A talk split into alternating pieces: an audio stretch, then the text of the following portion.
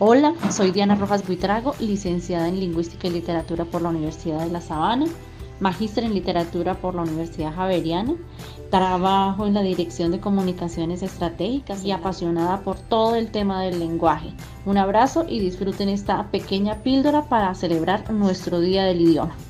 Más que hablar de el Día del Idioma y por qué el 23 de abril celebramos el Día del Idioma, el Día de nuestra lengua española, vamos a hablar de cifras. Más de 496 millones de personas tienen el español como lengua materna. Más de 595 millones de personas alrededor del mundo hoy hablan español. Más de 24 millones de personas están hoy aprendiendo español.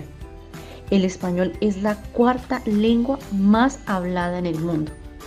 Fíjense el potencial tan inmenso que tenemos los hispanohablantes de comunicarnos en nuestra lengua.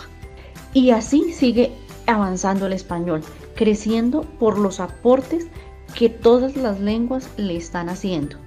Y lo más importante, los hispanohablantes tenemos el respaldo para hablar y para escribir con la Academia de la Lengua Española, con la Real Academia Española, fundada en 1713. De ahí que tenemos una larga historia, tenemos documentos que respaldan nuestra lengua y tengan en cuenta eso.